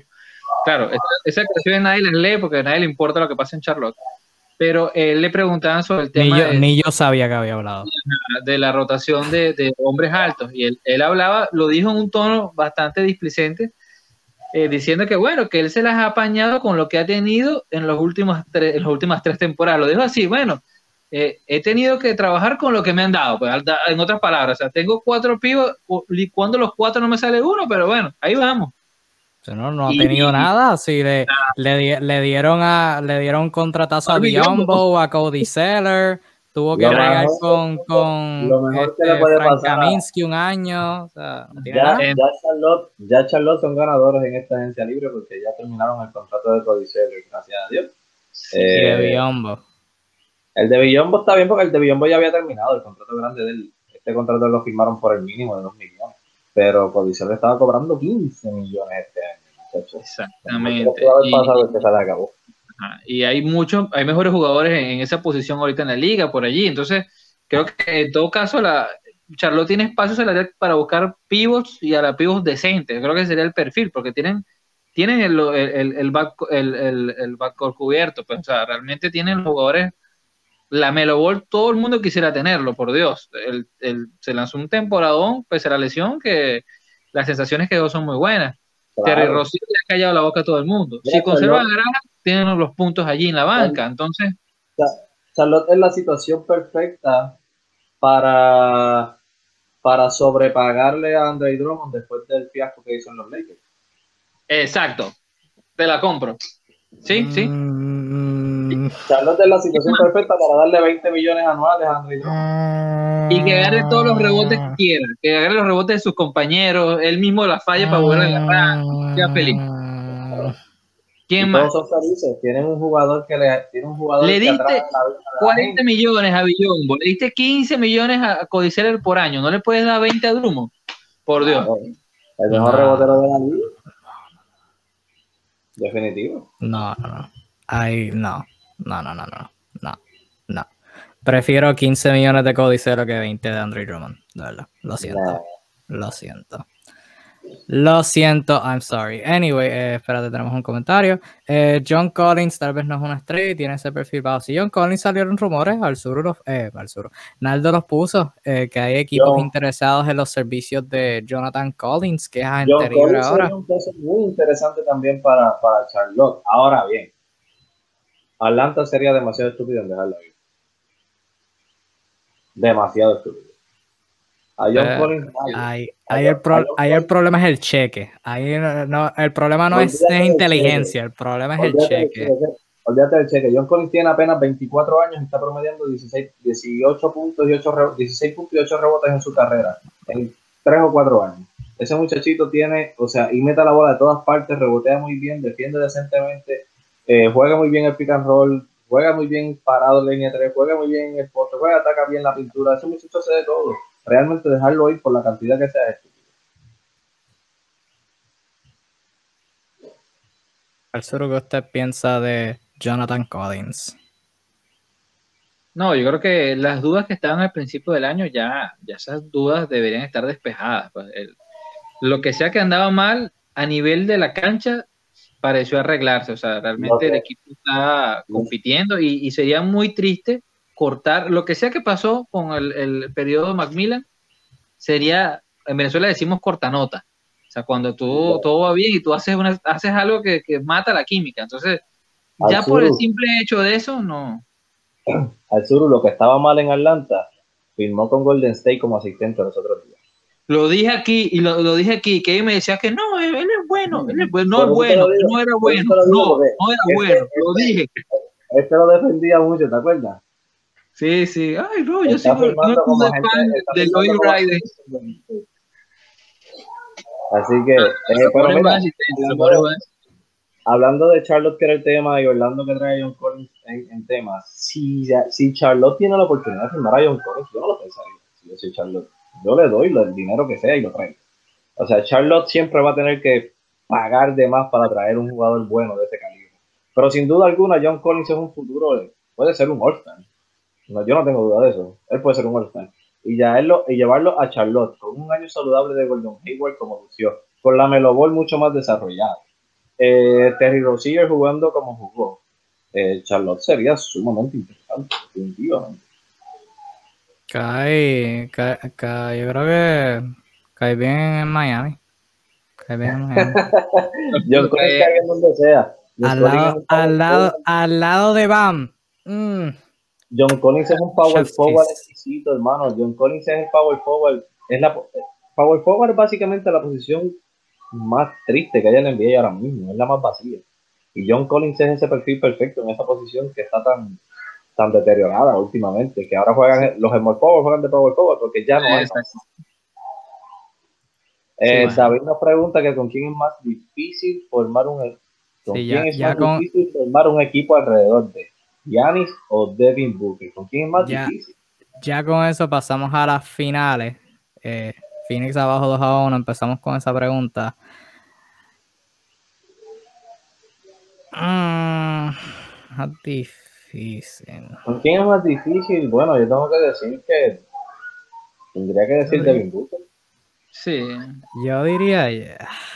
Devin, Devin Booker. Es, una pregunta extraña, pues incómoda realmente. No, es, es, una buena pregunta porque no la esperaba, así que saluditos a usted. Saluditos a usted, David, por la pregunta inesperada. ¿Con quién es más difícil? Con Booker. Yo diría Devin Booker. Ok, vamos a, a, refrasear la pregunta para llegar a esa contestación. ¿Qué se necesita para construir un equipo alrededor de Yanis y alrededor de Devin Booker? Para, llegar a esa contestación. Para mí más difícil Devin Booker. Ok, explico. Yanis claramente dos veces MVP, defensa del año, un tipo que es capaz de hacer lo que sea, 6-11, es imparable. Eh, él es, él es el actual mejor jugador y probablemente líder de su equipo. Eh, apenas tiene. Digo, ¿Por qué probablemente? No, no, espérate, espérate. ¿Por qué probablemente? ¿Quién sería el líder si no es Yanis? Para mí es Yanis. Y todo apunta a que es Yanis, por eso digo, pero, pero verdad, obviamente, maybe tras bastidores hay alguien que quizás está hablando más que él, aunque, eh, aunque no es lo que se ha visto. Hablando, de, hablando más que el Bobby Portis, probablemente. Pero apenas, o sea, lo hemos visto a él en los timeouts, hablándole al equipo y gritándoles a todos como el líder que es vocal del equipo. Mientras que en el otro lado, Devin Booker es mucho mejor anotador, pero no es ni la mitad, ni, tres cuartas partes del defensor que Giannis, ni lo dominante que Giannis, ni hasta ahora tampoco es el líder vocal del equipo. pero, pero esa, no, mi, mi, pregunta no es quién mejor, mi pregunta es qué tú necesitas para construir un equipo alrededor de cada uno. ¿Qué tú necesitas con Giannis? Voy yo. Voy yo. Claro, Arzuru, Ronaldo perdió su turno. Arzuru, ¿qué, necesitas con Yanis para tener éxito? David, gracias por la pregunta, David. Mira, los jugadores como Yanis, que, que, por su dominación, por tanto físico, abren la cancha, entonces, al, hecho de que ellos existir, te abren la cancha, porque a veces hay que doble marcarlos, porque sencillamente no lo puedes parar normalmente por la vía tradicional, este, hace que para un coach sea más fácil tener piezas complementarias a su alrededor tú puedes acompañarlo con, si te da la gana, con cuatro tiradores, porque Giannis es un interior que la gente lo define como cuatro, pero si da la gana, pues juega como cinco. O sea, y no pasa nada, pues, o sea, no pasa absolutamente nada en la tabla. Te da esa, esas ventajas. Tú puedes acompañarlos con un segundo conductor de bola, como a veces pasa con Milton, y no pasa nada, no afecta nada su juego. Puedes acompañarlo con un tercer manejador de bola y tampoco pasa nada. O sea, el tipo te da un montón de variables tácticas que lo hace ser como el arroz, pega con todo. Pues. Con el caso de Book. Para, mí lo que, para mí lo que tú necesitas para, para rodear a Yanis es a Milwaukee Bucks. Simplemente con un Drew Holiday y un Middleton completamente consistentes. Eh, la serie ahora mismo fuera totalmente distinta y probablemente los playoffs no lo hubieran sido tan difícil como lo fueron ahora mismo. Eh, tiradores y buenos defensores es todo lo que tú necesitas alrededor de Yanis. Y incluso, Eh, tuvo menos. Cuando no estaba Jerry Holiday, tenía solamente un, un, ball handler en, en, Middleton y poco más, más que todo tiradores y un par de correlones y, ya, y, el equipo no deslucía, jugaba muy bien, o sea, el equipo jugaba excelente baloncesto. Salieron, eh, salieron, de, los malos, salieron de los malos tiradores como Eric Blackstone, trajeron a Andrew Holiday, que es un excelente jugador, y ya están en la final. Y con Bledsoe jugaban bien también, o sea, no jugaban mal, o sea, eh, los, los escoltas eh, los escoltas como, como Booker son excelentes para jugar también, como no, pero quizás requieren más cosas pues, para, para hacer un equipo, un, equipo ganador. O sea, no quiere decir que, que con Booker no se pueda armar una franquicia exitosa de forma fácil, teniendo una gerencia positiva, sino que tener un tipo como Giannis facilita demasiadas cosas. O sea, te saltas un montón de, de escalones por lo único que es. O sea, repito, hay varios escoltas que son tan buenos como Booker. No sé si menos o un poco más o iguales en nivel, pero solo hay un Yanis, solo hay uno. Y eso siempre lo vamos a tener que, lastimosamente, bueno, diferenciarlo del resto. Para mí es más difícil construir alrededor de Devin Booker que de Giannis Antetokounmpo. Sí, sí, definitivamente. Definitivamente. Se las doy, se las doy, concuerdo con ustedes. Gracias por la pregunta, David. Pregunta única. La pregunta más única que hemos, sin ofender las otras preguntas que hemos recibido, ¿verdad? Las apreciamos todas. Simplemente haciendo la distinción que esa, esa fue una, un breaking ball, un curveball que nos cogió de sorpresa. Nunca la vimos. Pregunten eh, cosas. Exacto. Eh, Orlando lo que necesita es para armar un equipo alrededor de Giannis es un buen entrenador. Bueno, están en la final y no tienen un buen entrenador. Sí, no, eso es lo que le falta a Milwaukee para, para, para elevarse a un completo contendor. Eso no es alrededor de Giannis. Eso es lo que ese es el toque que le falta a Milwaukee. Sí. eh, ah, necesitan. Sí. Eh, ya hablando de la final, la serie está 2 a 1. Eh, vamos a hablar ahora brevemente, antes que empiece el partido. La serie está 2 a 1. Hablamos luego de que se haya acabado el primer partido. Fue todo de NBA. Luego de. Eh, luego de eso viene el segundo partido. Lo ganó Phoenix en una manera similar al primer partido excepto que Yanis dominó, tuvo 42 puntos, 12 rebotes, nadie más anotó por encima de 20. Notablemente Chris Middleton y Drew Holiday se combinaron para lanzar de 12-37 del campo. Y los Bucks perdieron por 10. Luego volvieron a su casa jugando el pasado domingo y los Bucks ganaron por 20, 120 a 100. Yanis, eh, otro juego de, 40 más, de más de 40 puntos, más de 10 rebotes. Eh, uno de dos jugadores en la historia en hacer eso en dos juegos consecutivos. El otro siendo Shaquille O'Neal. Si estamos hablando de doble dobles en general, se añade LeBron James a esa conversación. Tuvo 41 puntos con 13 rebotes y 6 asistencias en el tercer partido en Milwaukee. Esta vez sí recibió buena ayuda. Drew Holiday tuvo 21 puntos, 9 asistencias. Chris Middleton tuvo 18 y otro buen juego all around. De parte de Phoenix, Chris Paul 19 puntos, nueva asistencia, Jay Crowder y DeAndre Ayton 18 cada uno. Ayton estuvo en problemas de falta, Devin Booker 10 puntos. Eh, preguntaste sobre Devin Booker, David, y Devin Booker eh, quizás no lo ayudó en esa conversación, pero Devin Booker no ha tenido una buena serie particularmente.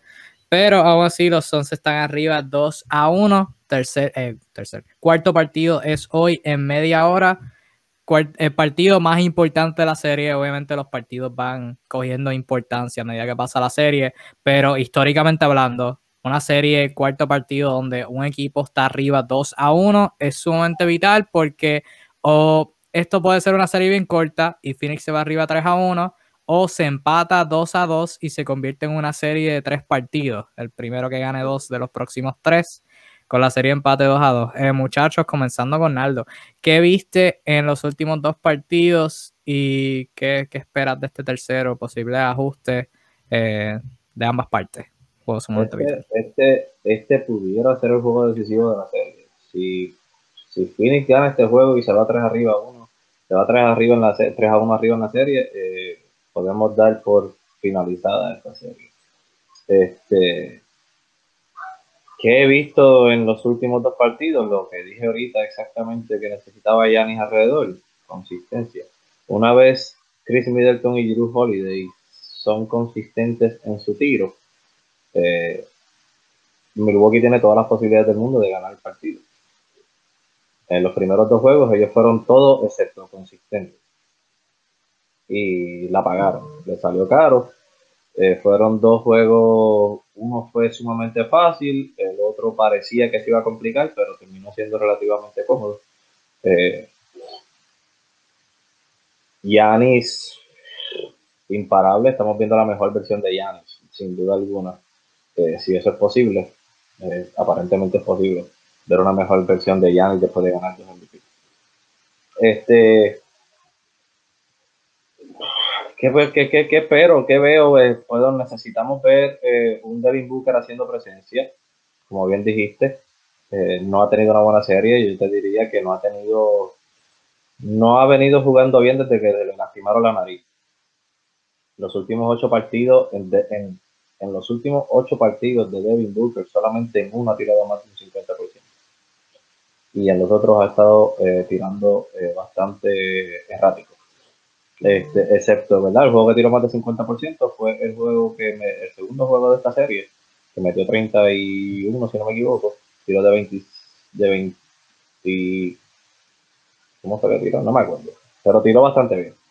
Este, anyway, um, necesitamos ver de, por parte de, Phoenix, eh, necesitamos ver esa, esos ajustes sobre ajustes que hace este Monty Williams, en donde tiene que volver a llevar el juego de DeAndre Ayton. Um, tiene que, crear esa ese juego del pick and roll que había funcionado también en los primeros juegos, tiene que continuar.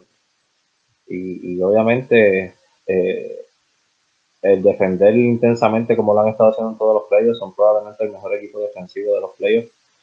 Eh, no pueden bajar la guardia en la defensa cuando encuentran que van que, no están anotando de la misma manera con la misma facilidad.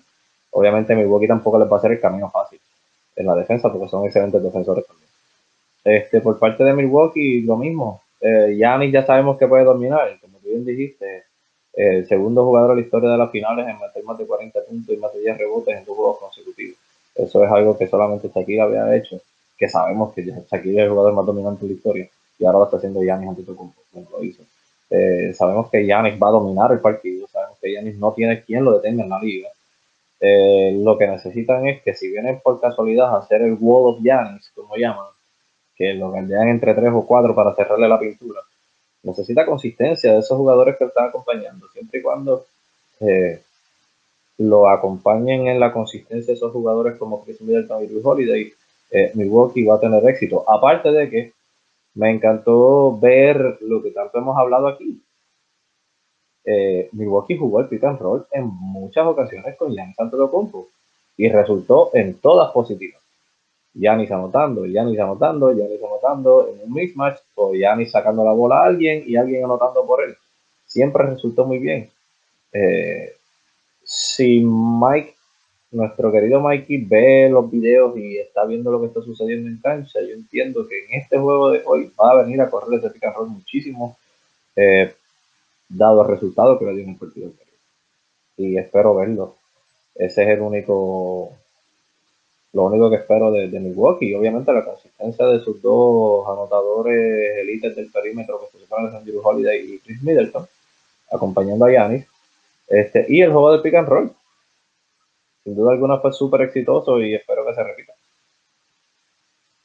Sí, particularmente de Drew y Middleton. En el segundo partido tuvieron esas oportunidades, pero no pudieron aceptar. Holiday, por mi madre, falló como 8 wiras en, la pintura y Middleton falló un montón de tiros que, que pues son tiros que, que tira cada rato, que si los mete Jordan, si los falla, pues, ¿qué puedes hacer?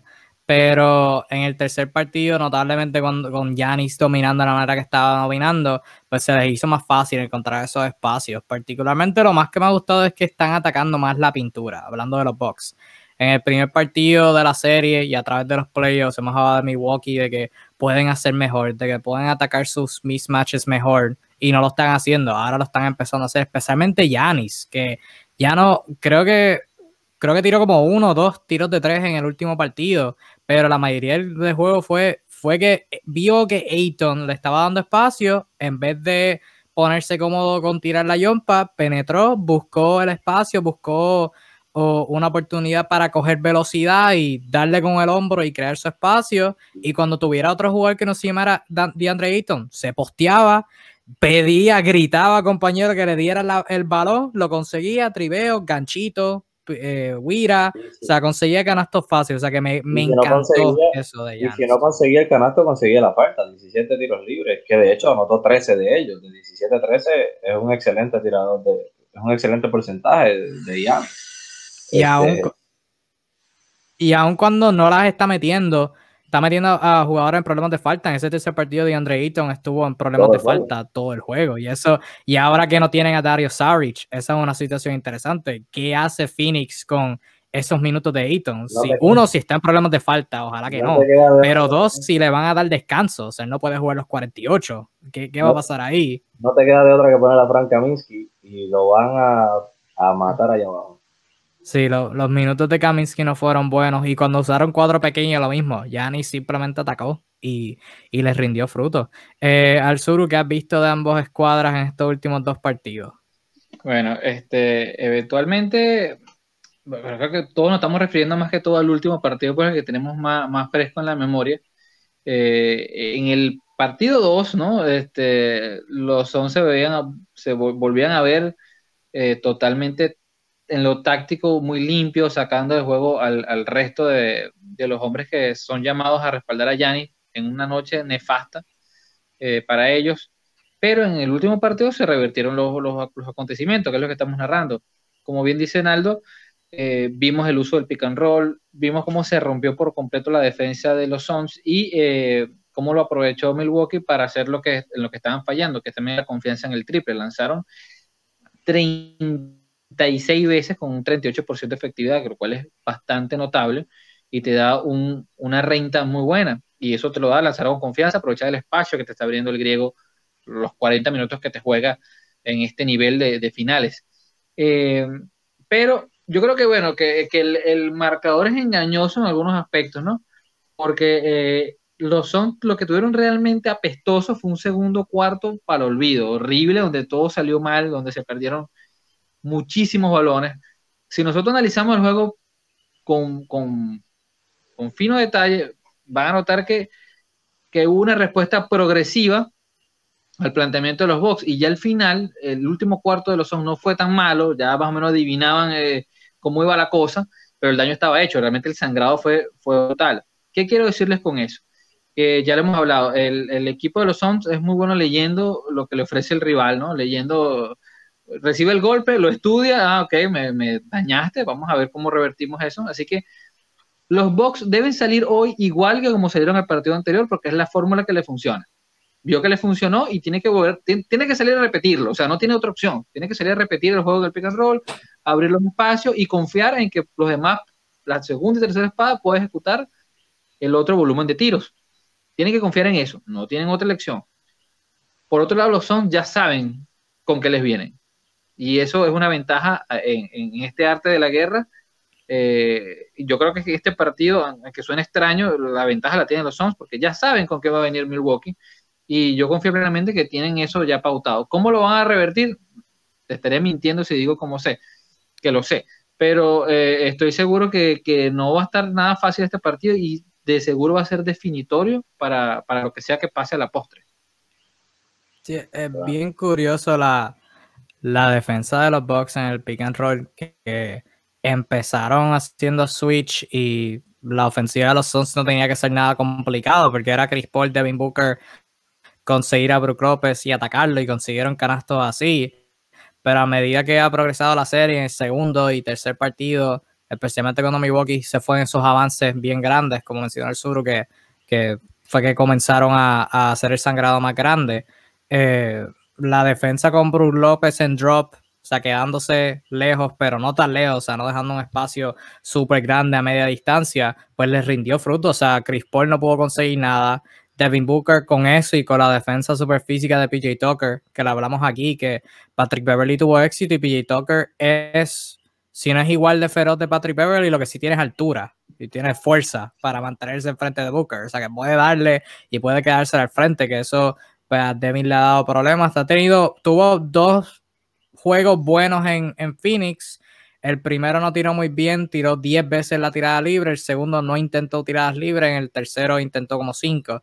Eh, así que, o sea, tienen que, Phoenix, al punto de, ustedes, o sea, Phoenix tiene que ser más creativo en su ofensiva, conseguirle oportunidades más fáciles a Devin Booker y a Chris Paul y al resto, que ahora Milwaukee está en su, en su, en la defensa que, más están cómodos y no, no le están permitiendo canastos fáciles a Chris Paul y Devin Booker y lo que están haciendo son canastos bajo presión de Cam Johnson, Michael Bridges y Jay Crowder, que sí los pueden meter, pero si tus estrellas, si tus tres estrellas no están haciendo nada, de eso no vale. O sea, eso es un punto. Jay Crowder metió 18. O sea, ese es el, el juego Jay Crowder. Eh, cuando un jugador de rol tiene un juegazo, ese es su juego. Tuvieron el juego de Jay Crowder y perdieron por 20.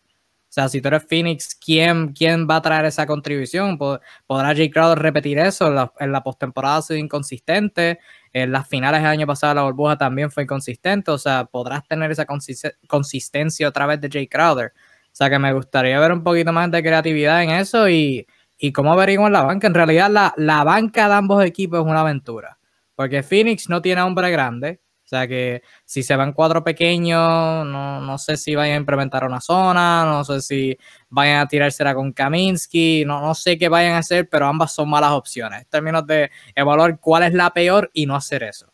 Y en el aspecto de Milwaukee, aparte de Pat Connaughton y Bobby Portis, los minutos con Bryn Forbes y Jeff Teague y Connaughton si no está metiendo tiros son un reto porque los tres los están atacando en defensa. O sea, los están atacando al pick and roll y en el primer juego a Connaughton lo destrozaron en, el clutch y Bryn Forbes el juego pasado jugó como cuatro minutos nada más o siete, algo así. Y Jeff Teague no va a hacer mucho en ofensiva, cuánto está permitiendo en defensa, o sea que son son aventuras que ambos equipos van a hacer con, sus segundas unidades particularmente. Claro, lo que pasa con Phoenix ahora mismo es que el mejor anotador no está siendo el mejor anotador. Eh, Phoenix para, para poder mantener la ventaja que tienen en la, en la serie, que es bien importante recalcar el hecho de que ellos están adelante en la serie, no hay que prender el botón, no hay que darle el botón del pánico ni nada por el estilo. Pero para ellos poder mantener la delantera en la serie, necesitan que que Devin Booker eh, sea el mejor anotador, porque a medida que Devin Booker anota, el resto del equipo coge ánimo y juega un baloncesto totalmente alegre y distinto a cuando Devin Booker no está anotando el balón. Eso se vio en el último juego. Este, el mejor anotador de Milwaukee está ahí, está anotando 40 puntos por juego en los últimos dos juegos. Eh, el mejor anotador de Phoenix no está anotando de la misma forma. Y ahí es en donde hay una pequeña eh, diferencia. Eh, yo entiendo que obviamente ya debe venir por ahí. Si no es, si no es hoy, es el próximo. Pero ya el juego de Devin Booker grande debe venir. Eh, es un excelente jugador. Es como dice eh, David. Eh, ha tenido unos muy buenos playoffs. desde que se rompió la nariz bajó un poco de nivel. Este, pero, pero es un excelente anotador y su juego, su juego va a matar ya debe estar por ahí. Y si no es este, es el próximo. Definitivamente no tengo duda de eso. si no es este, porque están en Milwaukee eh, será el próximo en casa.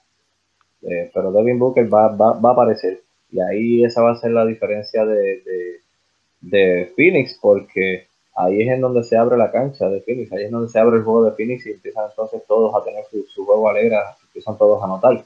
Chris Paul obviamente es sumamente consistente. DeAndre Ayton se le, se le facilita el juego de pick and roll cuando Devin Booker está anotando, porque entonces empiezan a, a, querer todo callar a Devin Booker y se olvidan de DeAndre Ayton. Y en ese momento, Devin Booker es un muy buen pasador. Y va a llegarle la bola de Andre Ayton. Eh, igualmente se cierra las defensas y tiene los tiradores Michael Bridges y Jay Crowder anotando los triples. El juego se hace muchísimo más este, fácil cuando, cuando su, mejor anotador Devin Booker eh, anota la bola. Y eso es algo que hay que ver de Phoenix, este, que, que, Phoenix debe eh, esperar ver, si no es en este juego, salir próximo es, una serie bien interesante. Para mí lo que va a decidir esto es la ayuda que tenga Yanis, porque los minutos sin Yanis, creo que en el último partido los Bucks ganaron esos minutos, pero eh, o sea, en el segundo, primer juego, bueno, el primero no tanto, pero el segundo, o sea, una vez Yanis no está en cancha, ¿cómo, cómo se ven los, minutos de Milwaukee? O sea, ¿cómo se ve la ofensiva? Porque como tú mencionaste, el juego se abrió para Middleton y Holiday una vez Yanis empezó a hacer cortinas, una vez había más atención a él, pero cuando hay no ser que esté creando ofensiva, cuando no tenga su gravedad con la que pueda jugar, ¿cómo se ven esos minutos? ¿Quién crea ofensiva consistente? Eso para mí va a ser el mayor reto para, claro, Y actualmente, actualmente en los tres juegos Milwaukee está perdiendo la serie 2 a 1 y Yanis tiene un más 8 cuando está en cancha. Aún perdiendo la serie, le está positivo 8 en cancha.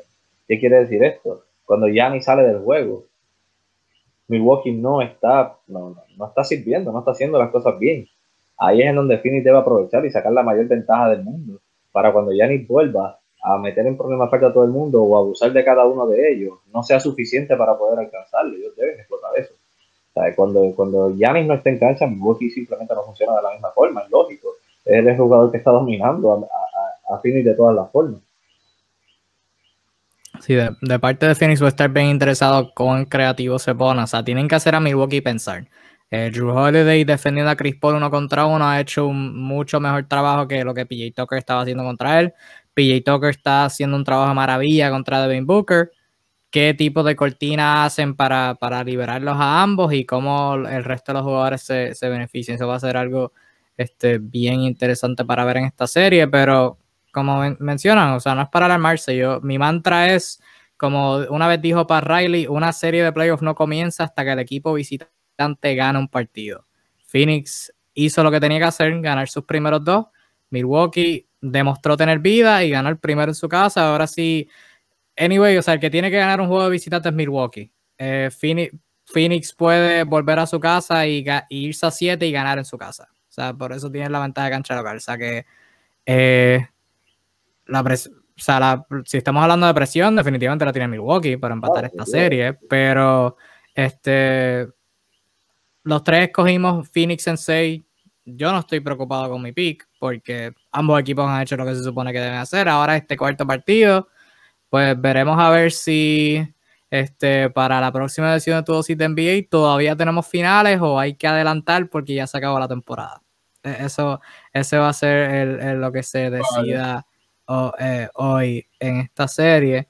Eh, David, un, un, último comentario. Yanis debería jugar más pick and roll en el poste, darle más oportunidades. Así es como creo que los Bucks deberían a que consiga más canastos fáciles. No, sí, Yanis va a conseguir sus canastos fáciles. La cosa es conseguirle canastos fáciles a sus compañeros, pero él, él, los, va a, él los va a conseguir. lo mismo que dije ahorita, Yanis, o sea, en el juego que ganaron por fin, este, ¿verdad? Que ganaron en casa, eh, fue un juego en el que por fin vemos a, a, a Milwaukee corriendo el pick and roll con Giannis este, en, varias ocasiones y en todas les dio resultados. Definitivamente tienen que seguir haciéndolo. Porque Giannis en un pick and roll con Drew Holiday o con Chris Middleton, con cualquiera de los dos, o sea, es una jugada imparable.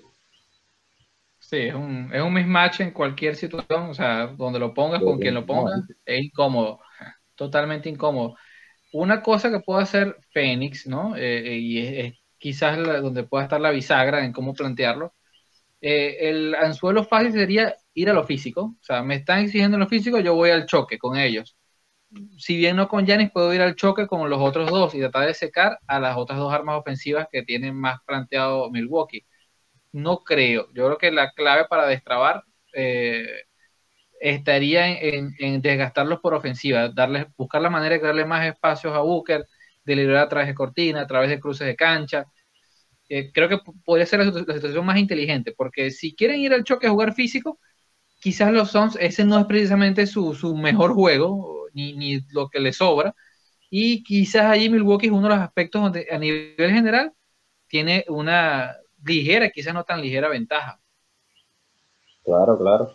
No, y, y, el mismo Devin Booker, como pasó en el primer juego, Devin Booker no tuvo un, muy buen primer juego porque no, no tiró muy bien, pero buscó ir al tiro libre, buscó para esas penetraciones, consiguió falta, fue, o sea, tiró 10 tiros libres, los metió los 10.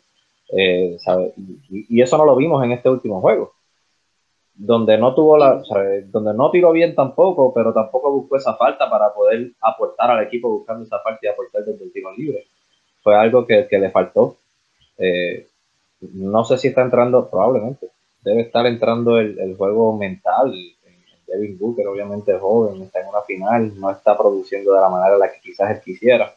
Y el juego mental empieza a ser parte de esto. Y, no puede dejarse dominar por eso. Él tiene que seguir buscando la manera de contribuir. Bueno, esta serie, como pronosticamos, está divertida. Ciertamente no, no ha habido un juego cerrado per se pero ambos equipos han demostrado que pueden hacer jugando su mejor baloncesto. Eh, han demostrado ambos que pueden ganar, que pueden competir. Así que esto, el final de esta serie, sea, sean 5, sea 6, sea 7, va a ser bien divertido. Y estoy súper emocionado de seguir hablando de esa serie acá en Tu Sitio NBA, al igual que otras transmisiones en vivo, al igual que publicaciones, al igual de que cualquier otra noticia. Estuvimos la mayoría del tiempo hoy hablando de rumores de cambio, nos entretuvimos mucho, gracias a ustedes que comentaron y dejaron su, ¿verdad? sus opiniones y sus conversaciones. Mucho rumor de qué hablar, así que estaremos toda, todo el verano, con lo que falta de verano y lo que falta hasta que empiece la próxima temporada, eh, sin aún otro imprevisto de, pandemia ni qué sé yo. Eh, hasta octubre, pues estaremos hablando de todos los rumores y todas las firmas y todas las cosas que puedan, que terminen afectando eh, la próxima temporada de NBA. No terminamos hablando de esto, pero lo voy a mencionar bien rápido. yo lo, solamente queda una vacancia de dirigente. Los Magic consiguieron a su dirigente Jamal Mosley, que fue asistente de los Mavericks, y los Pelicans consiguieron a Willie Green, eh, que fue ex jugador en la NBA. Muchos lo recordarán, jugó esta pasada década, no, no, no hasta, tan hasta tan reciente fue que se retiró. Y ahora mismo está de dirigente, está de asistente con los Phoenix Suns, así que él está involucrado en esa serie. Dos buenas firmas, me gustan ambas, especialmente Orlando. Veremos a ver qué pueden hacer con esa reconstrucción. Y New Orleans los mencionamos ahorita por encimita situación bien interesante con la agencia libre de, de Lonzo Ball y lo que tienen que hacer con su equipo. Pero fuera de eso, cubrimos todas las bases aquí, rumores, finales y todo lo que hay entre medio. Así que muchas gracias a todos por sintonizar a esta más reciente edición de tu dosis de NBA hoy, miércoles 14 de julio del 2021. Nunca dije qué fecha era, eh, pero estamos a 14. Muchas gracias a todos por sintonizar. Eh, veremos el cuarto partido, veremos a ver qué pasa. Eh, dependiendo de lo que pase en los próximos partidos, podrán vernos en tu dosis de NBA todos los miércoles, pase lo que pase. Pero en términos de próximos live, si la serie está por acabarse, quizás eh, venimos con algún resumen de la temporada, algo así. Todo depende de lo que pase, pero pase lo que pase, siempre nos podrán encontrar aquí a, un, o sea, menos que haya un, un, imprevisto, siempre nos pueden ver todos los miércoles acá en tu dosis de NBA 7 pm hora de Puerto Rico, Venezuela, República Dominicana, etcétera, etcétera, etcétera. Síganos en B Discussions. Eh, denle like a nuestras publicaciones, compártanlas, pónganle la estrellita para que salgan primero en su feed. Y nada, mi gente, de parte de Naldo y José Arzuru Arias de Kingpin, yo soy de Flash 305, Kevin Reyes, muchas gracias por sintonizar. Disfruten el baloncesto, disfruten el partido de hoy, que gane el mejor equipo. Y nada, mi gente, cuídense mucho, nos veremos en la próxima. Chao.